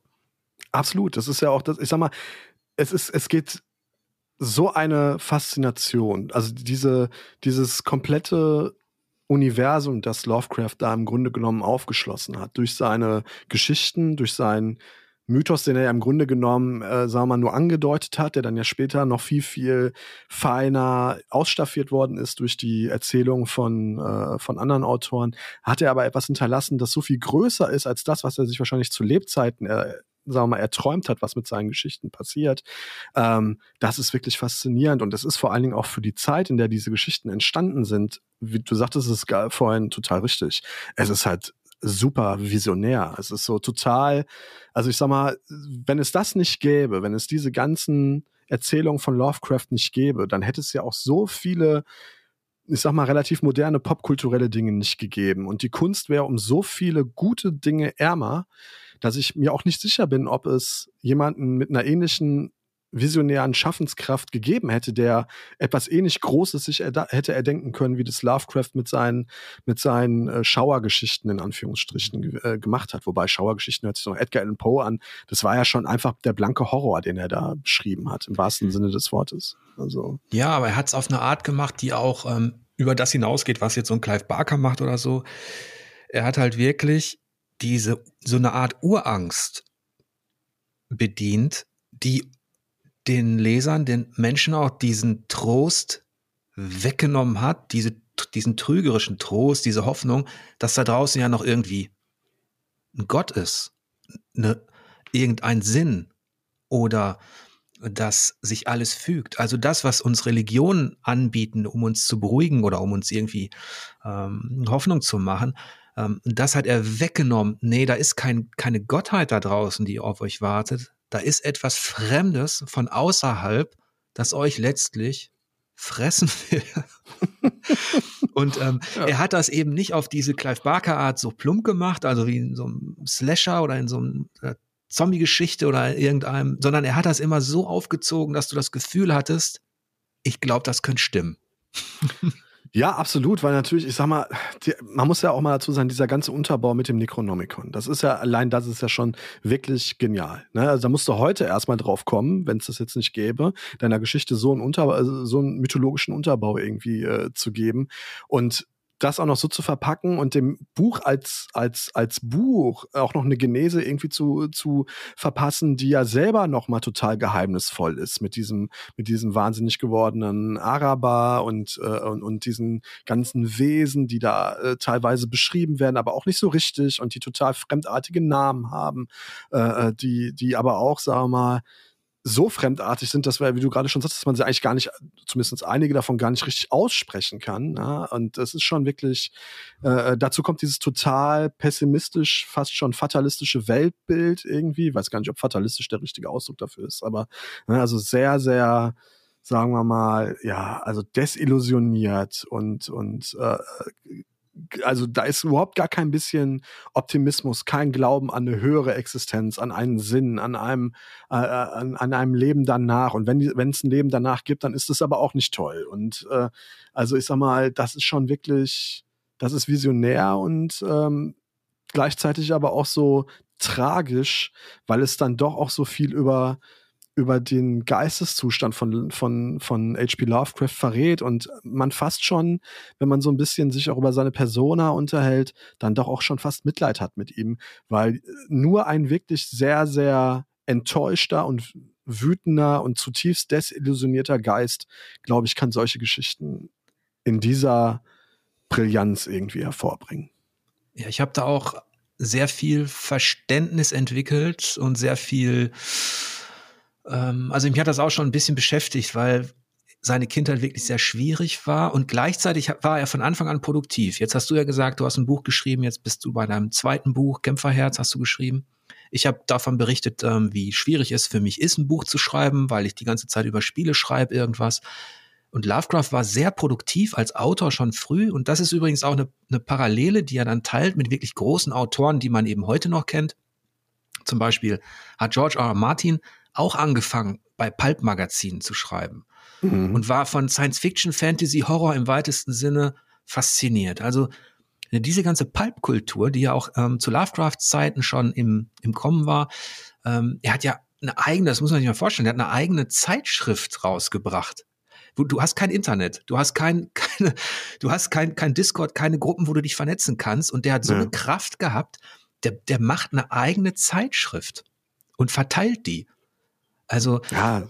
das sind so Sachen, da habe ich ähm, dieses Schöpferische. Das ist immer etwas, was ich auch bei Spieldesignern immer sehr mh, hm, bewundere oder wo ich weiß, das ist viel mehr wert, wenn Leute etwas erschaffen, schöpfen, als letztlich das, was ich hauptberuflich tue, also dass ich über Spiele spreche oder über Produkte letztlich oder dass ich irgendwas kritisiere. Ich habe großen Respekt vor Leuten, die was äh, musikalisch, literarisch oder eben auch in Sachen Spiel ersch erschaffen. Und wenn man bedenkt, dass Lovecraft eben gehandicapt war, also körperlich vielleicht auch ähm, seelisch, emotional und daraus dann aus diesem Handicap, und er hatte ja auch Suizidgedanken, also der, das ist ja nicht spurlos an ihm vorbeigegangen und der hat daraus die Kraft entwickelt, eigene Geschichten zu schreiben und noch mehr darüber hinaus. Das ist schon, also das ist schon etwas, da habe ich ähm, Respekt davor.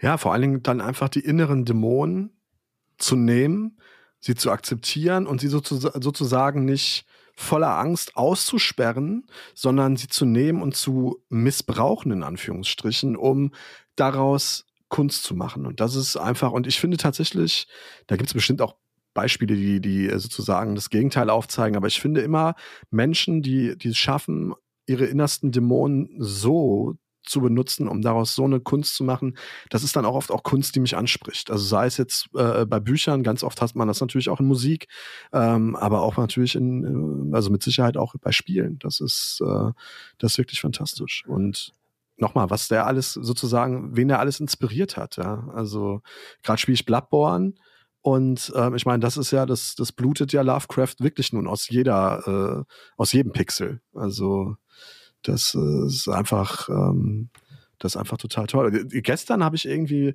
äh, äh, mal so ein bisschen John Sinclair Kreuz recherchiert, irgendwie so quer recherchiert und habe mich da mit dem Autoren dieser, dieser, dieser Groschenromane beschäftigt. Und da gibt's ein paar Episoden wohl, da kämpft der, der John Sinclair gegen die großen Alten. Also ich meine, das ist, das hat mich auch, da habe ich auch krass. Also äh, das ist einfach überall, überall. Ne? Ja, Stephen King hat ein Buch geschrieben, ähm, mhm eines seiner, neuer, seiner neueren Werke ähm, Revival, das ja, sagen wir mal, auch noch explizit eine Hommage an Lovecraft ist und auch mit einem, mit, mit dem, mit dem wirklich bekannten Zitat anfängt, es ist nicht tot, was ewig liegt, äh, bis das die Zeit den Tod besiegt, also aus ähm, der Ruf des Cthulhu und da werden halt auch Lovecraft-Motive aufgegriffen und aber wieder neu interpretiert, auf eine neue Art und auf eine, auf eine moderne Art interpretiert und ich finde es einfach toll. Mittlerweile bin ich da fast schon wie so ein Detektor. Ja? Also ich, ich gucke Filme, ähm, ich spiele Spiele und ich lese Bücher und bin schon so, sagen wir mal, unterbewusst auf der Suche nach Parallelen zu Lovecraft und seinem, seinem Wirken.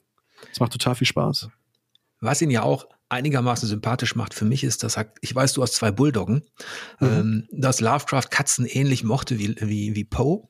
Ähm, aber was du angesprochen hast, diese, diese Tiefe. Ähm, Lovecraft hat halt, das ist das Faszinierende für mich, weil ich mich vielleicht auch für Geschichte interessiere, der hat halt innerhalb seiner Welten eine, eine Chronologie erschaffen, die glaubwürdig ist und die eben durch die Verknüpfung in mythologische Zeiten eben auch so eine Sogkraft gewinnt. Also seine Geschichten, die, die plätscherten nicht an der Oberfläche, sondern die haben nicht wirklich hinabgezogen, indem er halt versucht hat, da Punkte in der Geschichte festzumachen, archäologische Dinge, die ihn immer interessiert haben. Äh, und so hat er, hat er sich quasi ein Netz erschaffen, ein historisches, das so glaubhaft wirken konnte. Und daran haben sich wirklich sehr viele danach orientiert, weil das war nicht so üblich. Es sei denn, man hat jetzt eine wirklich eine Welt äh, geschaffen von Grund auf wie in Tolkien.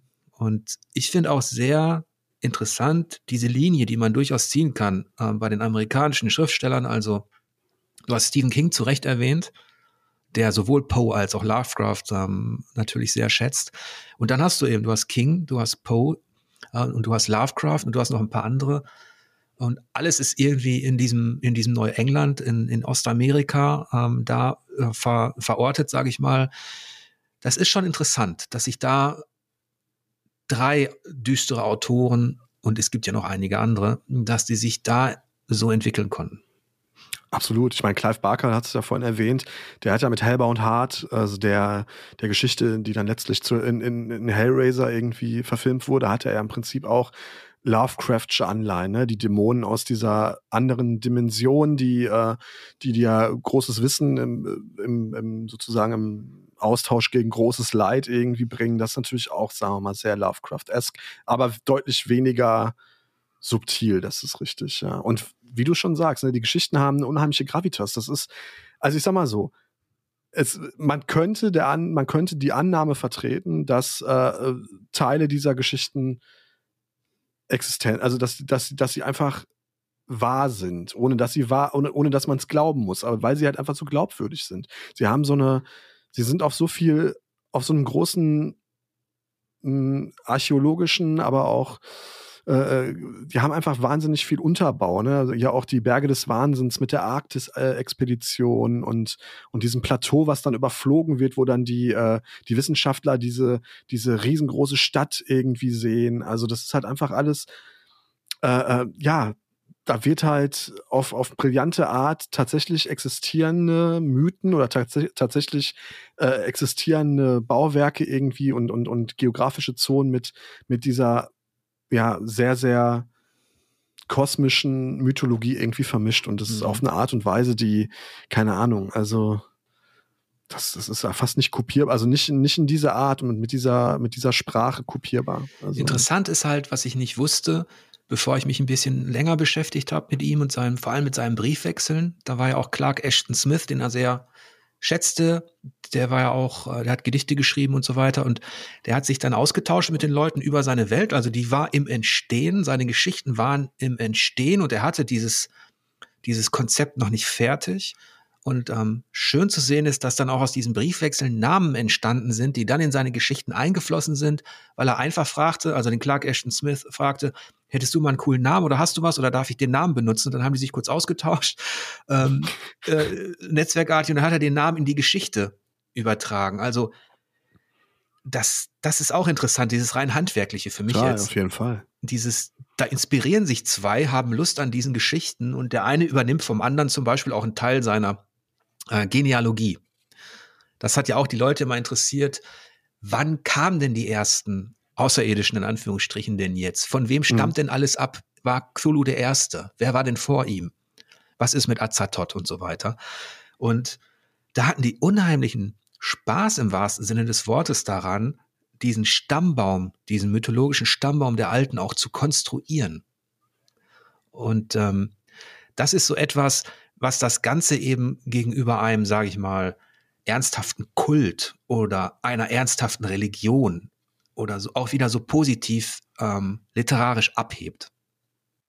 Vor allen Dingen auch mit einem genialen Kniff, ne? weil viele von diesen, diesen Wesen werden ja nur sehr rudimentär beschrieben. Also selbst Cthulhu hat ja in seiner in seiner Ursprungsgeschichte, ich glaube, äh, also der Ruf des Cthulhu war ja, glaube ich, die erste Geschichte, in der er erwähnt wurde, namentlich, meine ich, ne? Oder? Gab, war vorher noch eine, bin mir jetzt nicht ganz sicher, aber auch da ist ja die Beschreibung von ihm nur anhand dieses Reliefs irgendwie gemacht. Und die ist ja, sagen wir mal, die ist zwar schon deutlich, äh, äh, also soll ich sagen, schon deutlich detaillierter als die Beschreibung anderer Wesen, aber halt auch noch so vage, dass sich jeder noch seine eigenen Vorstellungen dazu machen kann. Ne? Also man hat so dieses, diese sehr, äh, äh wie soll ich sagen, Jahren, diese sehr präsent, hat sehr präsent diesen tintenfischartigen Kopf irgendwie vor Augen, die Flügel und diese schiere äh, Größe dieses Wesens, aber es bleibt noch so vage, dass das Cthulhu ja auch in jeder ähm, wie soll ich sagen, in jeder Iteration irgendwie ein bisschen anders aussieht. Jeder, jeder zeichnet den ein bisschen anders, jeder lässt ihn ein bisschen anders aussehen und das gilt natürlich insbesondere für die vielen verschiedenen anderen äh, Gottheiten, Azathoth oder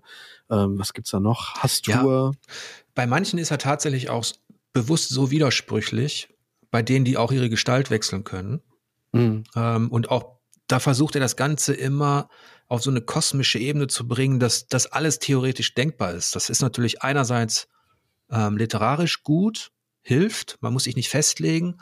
Ähm, die Neugier wird größer da draußen. Bei Cthulhu ist es tatsächlich so, dass man fast das Gefühl hat, äh, da hat ein Bildhauer gerade dieses Wesen ja. beschrieben. Das ist auf eine Art unheimlich, weil er so genau ist, als würde er jetzt etwas aus einem Stein herausmeißeln. Da ist er zum ersten Mal so genau, dass man sich denkt, okay. Stimmt, ja, ja. Ähm, Stimmt. Den hat er wirklich chirurgisch clean dargestellt. Aber interessanterweise, das teilt ähm, Lovecraft ja auch mit Poe, äh, den er ja sehr geschätzt hat, die Kürze seiner Geschichten. Ne? Ja, die lassen sich sehr, sehr schnell auf jeden Fall ganz gut weglesen. Also die, äh, die Musik des Erich Zahn ist ja nun auch eine Kurzgeschichte, aber die kann man, glaube ich, äh, tatsächlich irgendwie in zehn Minuten, glaube ich, kann man die weglesen. Also ja. und hat also danach auf jeden Fall ordentlich Angst. Keine Romane schreiben. Das hat er, ähm, also er wollte auch auf den Punkt kommen irgendwann und seine Geschichten sind ja auch, das ist auch so eine gewisse Konstante. Im Mittelpunkt steht ja eigentlich immer so, ich sag mal, so ein akademisch gebildeter oder mhm. neugieriger mhm. Held, der so ein bisschen seine, ja, vielleicht so sein Wesen einnimmt, der irgendetwas auf der Spur ist, der recherchiert, der auch was Detektivisches an sich hat. Das ist dann auch wieder eine Parallele zu Poe und seinen, seinen Kriminalroman und der dann irgendetwas aufdeckt. Ähm, ja, und das Ganze läuft dann immer auf irgendeinen Höhepunkt hinaus, der meist Wahnsinn bedeutet. Ja, tatsächlich. Also, das ist ja genau, ne, viele Geschichten folgen immer dem, dem, einem ähnlichen, einem ähnlichen Strickmuster. Der Protagonist äh, wird also entweder zufällig oder durch seine eigene Beteiligung, durch Recherchen, durch irgendwelche Ermittlungen ähm, mit verborgenem Wissen konfrontiert. Er entdeckt etwas, das sein Weltbild total auf den Kopf stellt und ihn an allem zweifeln lässt. Er bekommt vielleicht sogar kon physischen Kontakt mit, mit, mit diesen alten Göttern oder tiefen Wesen und verfällt darauf, der, daraufhin dem Wahnsinn. Und das ist tatsächlich also ich finde, das sind einfach so ein paar Kernelemente, die, die es auch für mich so ansprechend machen. Ne? Also ähm, die Motive von Lovecraft, Angst, Neugier, Wahnsinn, das hat halt einfach auch, das hat so eine, das spricht so eine Grund, das spricht so Grundemotionen des Menschen an und aber auch eine, sag mal, Angst, ne, äh, sag mal, gibt's ja auch das, das, äh, dieses Zitat, ich habe es mir extra nochmal notiert, das älteste und stärkste Gefühl ist Angst. Die älteste und stärkste Form der Angst ist die Angst vor dem Unbekannten. Und ähm, das ist ja, das, also das, das ist ja letztlich auch ein Kern und ein Leitmotiv der, der Geschichten von Lovecraft. Genau wie die Neugier. Der Protagonist will immer hinter den Vorhang gucken und bezahlt damit für diesen Blick hinter den Vorhang meistens mit, äh, mit, mit, seinem, mit seiner eigenen geistigen Gesundheit, wo er beim Wahnsinn wären. Und äh, da, äh, sagen wir mal, das ist natürlich auch so eine, so eine absolute Grundangst der Menschen, die Angst davor, mh, die geistige Gesundheit zu verlieren. Und das verbindet Lovecraft auf so geniale Art und Weise, ähm, dass das wirklich, ja, also kann man ja. schon den Hut vorziehen. Es ist ähm, ein interessanter Aspekt, den, den ich schon angesprochen hatte, ist, dass man vielleicht fast sagen kann, er hat, ja, er hat seine Geschichten natürlich alleine verfasst und geschrieben und er hat sie in seinem Stil, seiner Struktur erkennbar verfasst, aber er war Teil fast eines Open Source Universums, mhm. das er ab dem Moment geöffnet hat, als er, und das ist ja auch interessant, wenn man bedenkt, wie zurückgezogen er gelebt hat, er hatte wahrscheinlich immer so diesen Wunsch, sich auszutauschen mit Gleichgesinnten oder mit, ähm, wie gesagt, sein Opa hat ihm die Geschichten erzählt, irgendwann ist er gestorben, das war für ihn ein großer Schicksalsschlag und danach ging es bergab. Und dann hat er dieses, diesen Briefverkehr, und es waren ja knapp 80.000 80.000 Briefe. Das ist verrückt, einfach. Und ich glaube, einige Briefe sind auch länger als seine längsten Kurzgeschichten. und ähm, er hat mal geschrieben, das, das wollte ich noch sagen, ähm, was, was ich auch interessant fand, was seine Arbeitsweise angeht, das Handwerkliche. Also er hat sich bewusst mit allen möglichen unterschiedlichen Schriftstellern ähm, ausgetauscht, ähm, unterhalten um davon eben auch, ja, wenn man so will, sich bereichern zu lassen. Und ähm, es gibt dieses eine Zitat, ähm, mein Verständnis und meine Sympathien wuchsen und viele meiner sozialen, politischen und wirtschaftlichen Ansichten änderten sich als Folge meines wachsenden Wissens aus diesem Briefverkehr. Mhm. Und äh, das ist eigentlich etwas, womit ich mich mal gerne beschäftigen würde. Ich habe die die meisten bekannten äh, Geschichten von ihm gelesen, aber in diesem Briefverkehr bin ich, da bin ich nur an die Oberfläche gekommen. Ich glaube, der ist auch, ähm, ich glaube, der wurde auch herausgebracht schon. Ja, Aber ich glaube auch. Das würde mich nochmal interessieren und da kann ich mir vorstellen, kann man auch noch interessante Facetten seines Charakters erkennen. Eine hatte ich ja schon erwähnt, dieses Kokettieren, ne, mit, also, sag mir doch mal, hast du einen guten Namen für einen Gott?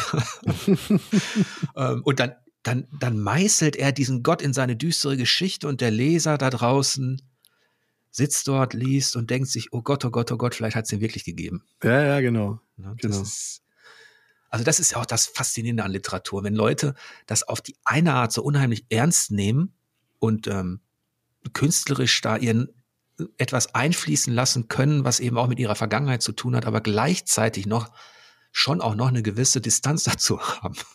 Naja, und vor allem konnte man die Menschen damals ja auch wirklich mit so einer Ja, mit so einer Ansammlung von, von, von Texten, die ja auch den, den, den Eindruck erwecken, dass sie sozusagen wie so Tagebucheinträge wirken von, von, äh, von Wissenschaftlern oder von Archäologen, also letztendlich auch Wissenschaftler, ne, oder von, von anderen Leuten, die Begegnungen hatten mit diesen Wesen. Das kann natürlich die Leute schon, könnte ich mir schon vorstellen, zu der damaligen Zeit irgendwie in Aufruhr bringen. Ne? Da hat's ja auch Krieg der Welten als Hörspiel geschafft, irgendwie für ganz schön viel Alarm zu sorgen. Also äh, äh ich glaube 20 Jahre später, in den 50ern war das irgendwie, äh, wenn mich nicht alles täuscht. Ne? Also die Leute waren natürlich auch anfällig und es war einfach auch eine Zeit, die, äh, sag ich mal, nach sowas wahrscheinlich einfach auch gegiert hat, äh, nach, nach Geschichten, die die äh, wirklich Eskapismus und Reinkultur irgendwie äh, äh, sind. Also, und wo man sich einfach auch ordentlich bei fürchten kann.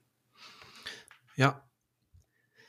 Was sind denn deine, Jörg, was sind denn eigentlich deine Lieblings, äh, Lieblingsgeschichten, wenn du, wenn du mal so zwei, drei äh, benennen sollst? Also, äh, Innsmouth ist schon richtig gut, muss ich sagen. Trotz der Tatsache, dass wir, wir haben es ja erwähnt, ähm, ist Innsmouth ähm, schon eine richtig gute Geschichte, finde ich. In, auch ähm, was die Dynamik angeht.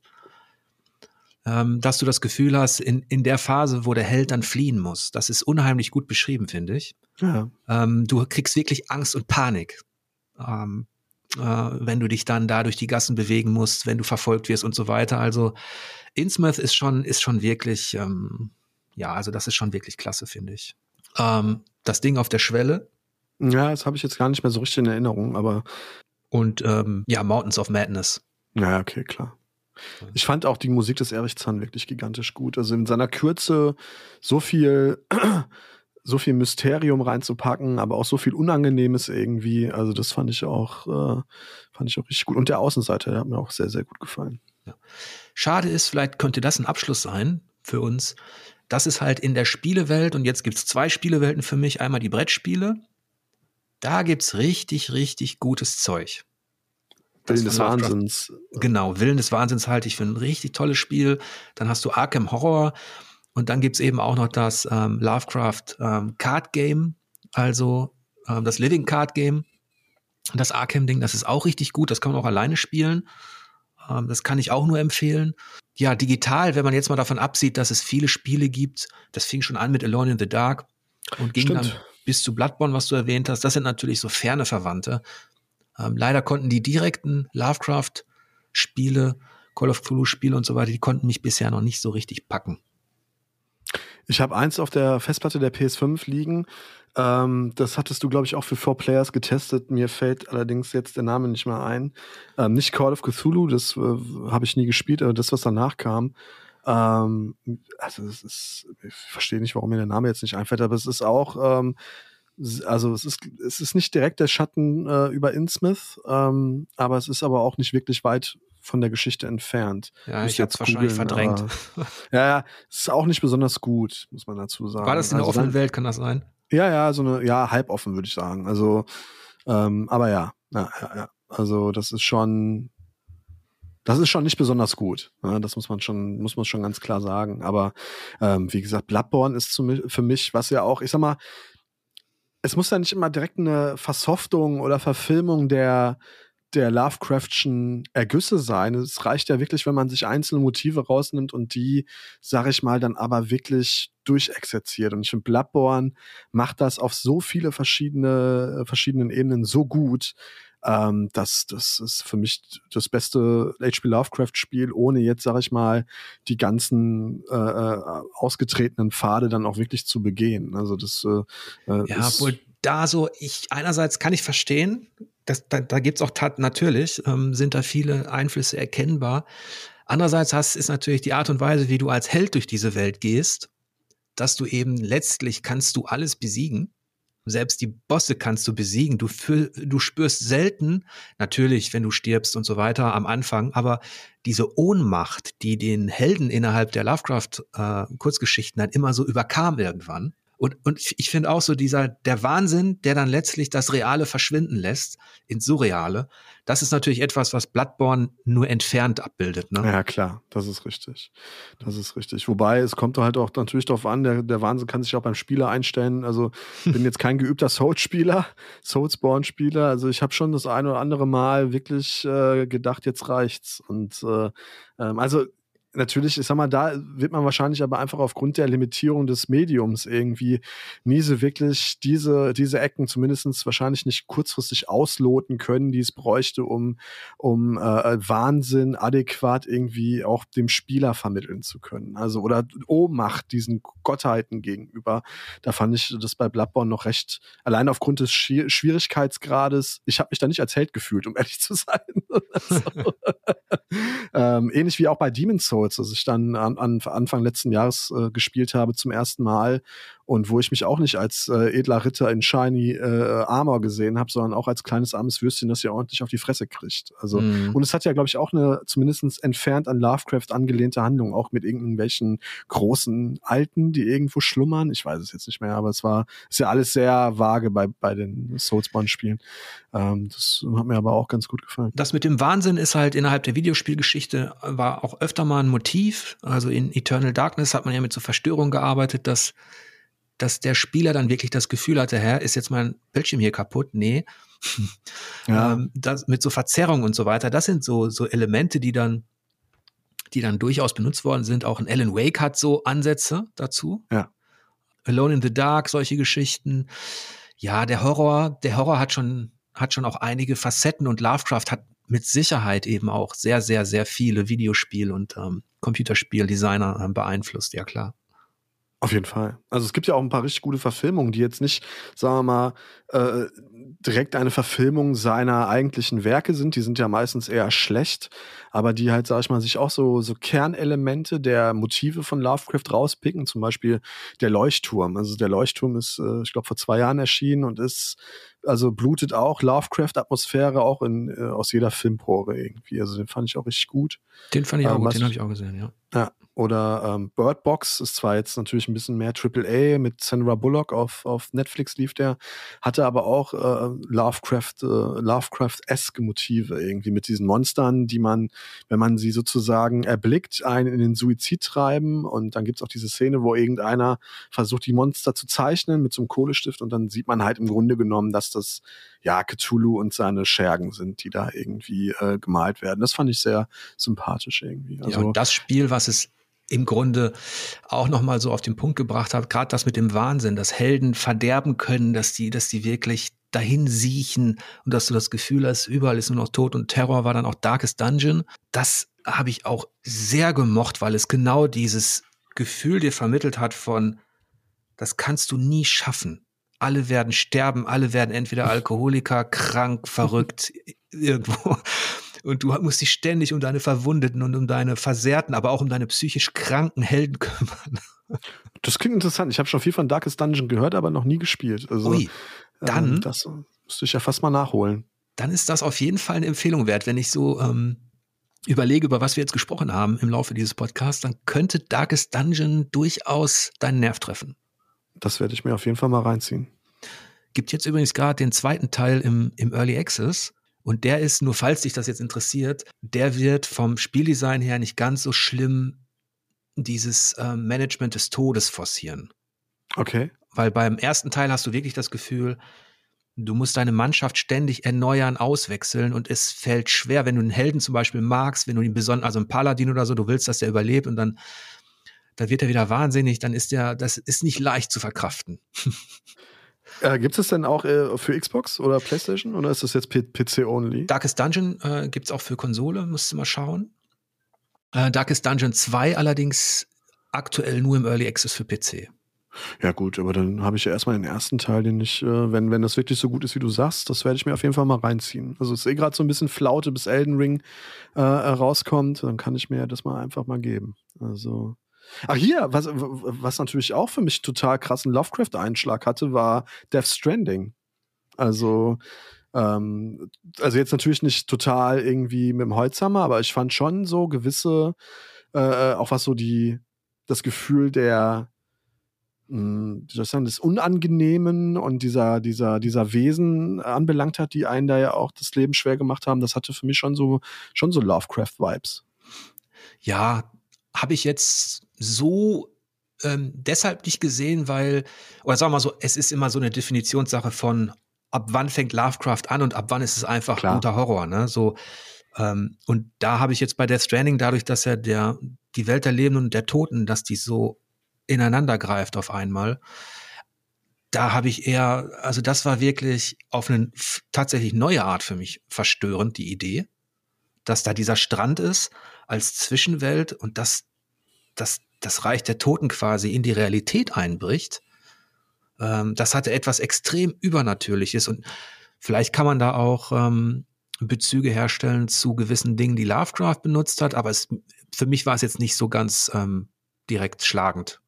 Nee, nee, nee, überhaupt nicht schlagend. Aber immer, wenn, wenn ich so ein krasses Gefühl von Fremdartigkeit habe, was ich so in der Form noch nicht gefühlt habe oder noch nicht gespielt habe, dann, keine Ahnung, dann bringt mein Unterbewusstsein das immer direkt mit Lovecraft irgendwie. Okay, das ist, das ist wiederum ein guter Punkt, dass dieses verstörende, fremdartige, das hat natürlich Death Stranding, äh, weil man nicht weiß, was sind das jetzt für Wesen und Kreaturen. Ähm, also auf dieser dramaturgischen Ebene ist das als Stilmittel ist das vergleichbar, ja. Das muss ich übrigens auch mal zu Ende spielen. Das hat mich dann irgendwann verloren, nachdem ich äh, äh bepackt bis unter, also wirklich bis unters Kinn irgendwie nicht mehr einen Hügel hochgekommen bin. Und dann, ha, dann habe ich dann gesagt, nee, jetzt reicht. Also äh, so toll, wie ich die Story finde, aber das ist jetzt einfach auch wirklich nichts, äh, nicht das Spielerlebnis, das ich suche.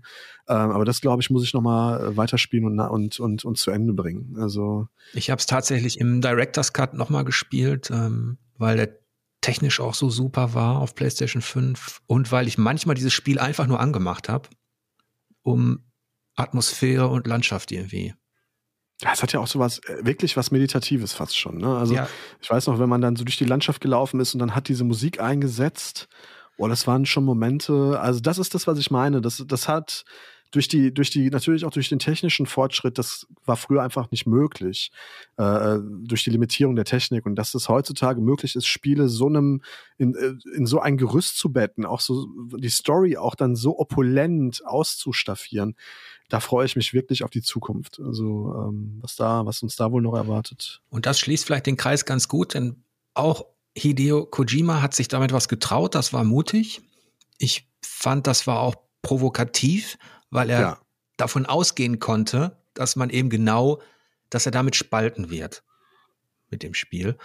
Ähm, also das war auch ein Spiel seit langem, was mal wirklich für frischen Wind auch auf einer, auf einer erzählerischen Ebene gesorgt hat. Das hat mich hat mich sehr gefreut, auch wenn ich vollkommen nachvollziehen kann, wenn man damit gar nichts anfangen kann. Absolut, na klar. Ich finde aber gerade die, dass es so polarisiert hat, dass es Leute gibt, die sagen, sag mal, Alter, was hast du mir denn jetzt da irgendwie Kredenz, Hideo, bist du noch ganz dicht? Und andere haben gesagt, doch, das ist die, die beste Spielerfahrung, die ich seit langem hatte. Ich finde gerade dieses Polarisierende an Death Stranding einfach total geil. Und ich kann mir bildlich vorstellen, wie der gute Mann da wahrscheinlich mit einer kindlichen Naivität sitzt und sich einfach tierisch darüber freut, dass er, dass er seine Vision zu 100 Prozent hat irgendwie, äh, ähm, ja, fertigstellen können und dass das die Leute entweder begeistert oder total abturnt. Das finde ich schon toll. Ja.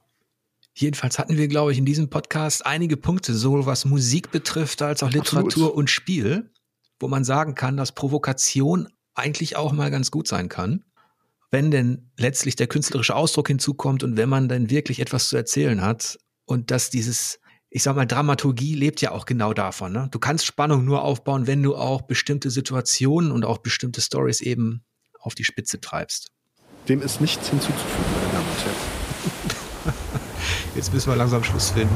Nee, es hat mir wirklich große Freude gemacht. Also ähm, das, ist, das hat richtig Spaß gemacht, mir jedenfalls. Und äh, ähm, das waren schöne anderthalb Stunden mit dir. Mir hat das auch richtig Spaß gemacht. Das war ein interessantes Gespräch. Und falls ihr da draußen mehr davon wollt und vielleicht Spielvertiefung unterstützen mögt, das könnt ihr tun mit einem Monatsabo oder Jahresabo über Steady. Das würde mich richtig freuen und dann wird aus diesem Projekt vielleicht doch noch ein größeres Magazin. An dieser Stelle möchte ich mich wieder bei allen aktiven Unterstützern bedanken, die mich mit einer großen Förderung jährlich unterstützen. Und da sind hinzugekommen Dennis Padloch, Carsten André, Heiri Zink, Kugard Helmbrecht. Herzlichen Dank und wie immer wünsche ich euch an dieser Stelle lange Spielzeit und angenehme Bosse.